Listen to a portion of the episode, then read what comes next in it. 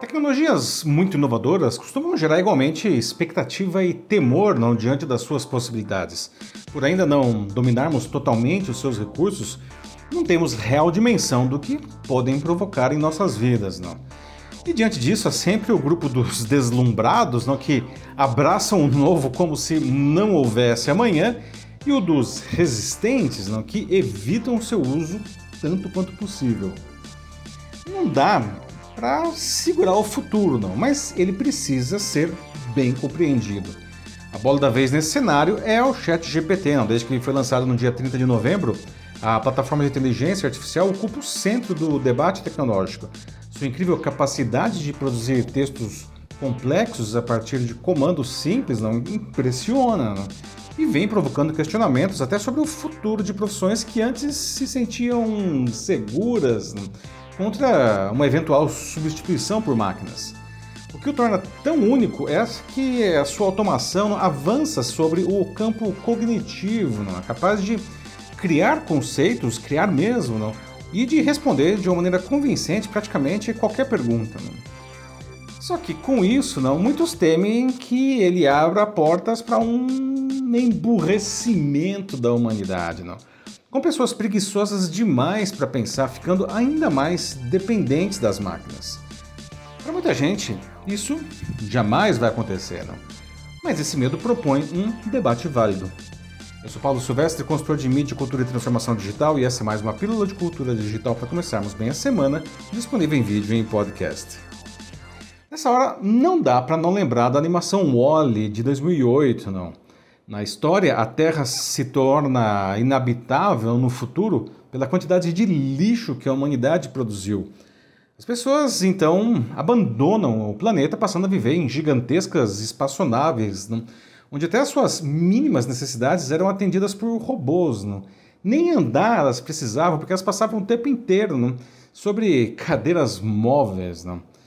Tanta comodidade teve efeitos nefastos, porque várias gerações viveram nesses gigantescos cruzeiros espaciais. Não? E aí, sem perceberem, passaram aos poucos a serem dominadas pela inteligência artificial. Até andar ficava difícil porque eles nunca abandonavam as suas cadeiras, não ganhando muito peso com isso, não e ficando com músculos atrofiados. Não. Bom, não é o que está acontecendo agora naturalmente, não. Mas se passarmos a ter máquinas que façam tudo por nós, até pensar, isso pode sim levar a consequências indesejadas. Afinal, máquinas são ferramentas que devem nos ajudar a realizar nossas tarefas e não que façam tudo por nós. Por outro lado, essa hipótese desejável, não indesejável, não, não pode servir de motivo para impedirmos o futuro. Como, como cantava a Elis Regina, o novo sempre vem. O que temos que fazer é entendermos tudo que chega com ele, não, para aproveitarmos o que traz de bom e contornarmos aí não o que for indesejável. Não. Sobre isso eu conversei com o Rodrigo Guerra, que é doutorando do Departamento de Políticas Científicas e Tecnológicas da Unicamp. E ele explicou que o Chat GPT ainda é um assunto muito novo, não, mas o medo das mudanças tecnológicas já é bem tratado, não. Mas nas palavras dele, abre aspas, o chat GPT deixou mais concreta a visão de que a inteligência artificial pode substituir o homem agora no trabalho cognitivo, fecha aspas. Existe um fator ético associado a esse medo. Não? Em muitas ocasiões, empresas como a OpenAI, não, que é a criadora do ChatGPT, uh, lançam produtos sem um debate não, com a sociedade e sem avaliar adequadamente possíveis consequências disso. Não? Fazendo outro paralelo aí com o Wally, né, o que tornou a Terra inabitável foi um consumismo desenfreado das pessoas, promovido pela mega corporação By and Large. Né?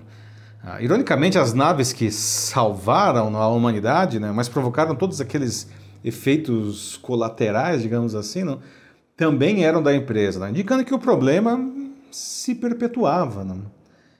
Para Marina Martinelli, que é doutoranda em 5G pela Unicamp, com quem eu também conversei, aí entra a importância do pensamento crítico e da capacidade do ser humano de gerar narrativas próprias para pensar eticamente essas tecnologias.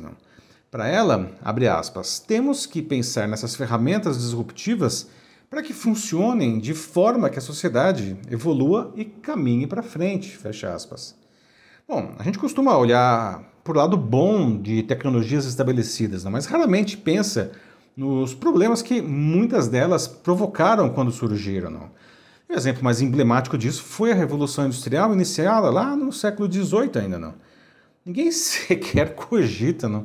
um mundo sem indústrias, não. Mas quando as primeiras fábricas surgiram, elas levaram aí a dolorosas mudanças sociais, não? com artesãos ficando sem trabalho, enquanto multidões não operavam as máquinas nas fábricas com jornadas de trabalho extenuantes, não, e sem qualquer cuidado, não. Eventualmente a sociedade encontrou um equilíbrio, não, para que aqueles problemas fossem controlados, não, e restando aí os benefícios, não, cada vez mais para todo mundo. Não. Como me disse o Rodrigo, depois que a transição acaba não, e entra na fase mais estável, todo mundo aproveita. É natural que busquemos máquinas não, que tornem as nossas vidas mais fáceis. Um, um carro, não, um carro permite que a gente percorra aí grandes distâncias rapidamente, não, com conforto, muito mais do que a cavalo, não, ou mais ainda não, do que andando a pé. Não. Mas não por isso deixamos totalmente de andar. Não. Pelo contrário, hoje a sociedade combate conscientemente os riscos do sedentarismo. E nesse sentido, o medo de tecnologias como o ChatGPT levarem pessoas uh, a pensar menos, não, não é de todo infundado, não. E sendo claro, não, muitas pessoas farão isso tanto quanto puderem, não. Assim como, enfim, deixam de fazer contas quando têm acesso a uma calculadora, não. O nosso papel é evitar que isso aconteça de maneira descontrolada, não, levando a esse temido embrutecimento mental, não. Essa e outras tecnologias continuarão chegando, não, cada vez mais fantásticas, cada vez mais acessíveis, não. Mas, enfim, elas não podem é, deixar de ser vistas como isso, não, como ferramentas, não. Ah, ironicamente, a melhor maneira para isso não ah, é ampliar o uso dessas plataformas, ao invés de proibi-las, não, como algumas pessoas propõem. Não.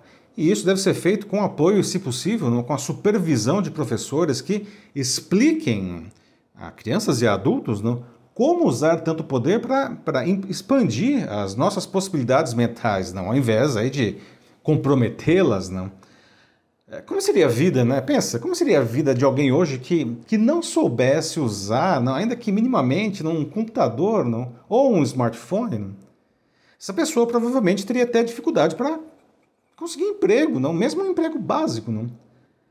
Só que, veja, em muito pouco tempo, não, a inteligência artificial será tão popular em nosso cotidiano quanto esses equipamentos. Não? Estamos naquele momento doloroso não, de mais uma transição tecnológica, né? É, mais para a Marina, não? Todo esse barulho em torno do chat GPT é, como ela disse, não, muita fumaça e pouco fogo. Não? Essa é a hora em que temos justamente que abraçar a novidade sem medo, mas também sem deslumbramento. Não? Como na maioria das coisas da vida, não, o melhor caminho é aquele que, que se afasta não, de qualquer extremo. Então, não abrace nem os deslumbrados e nem os resistentes. É isso aí, meus amigos. Aliás, você já testou o Chat GPT? Não tem alguma ideia de como a inteligência artificial pode facilitar sua vida, sua carreira, até seu negócio? Não? Se quiser debater sobre isso na sua empresa ou na sua instituição, mande uma mensagem aqui para mim que vai ser um prazer conversar com vocês.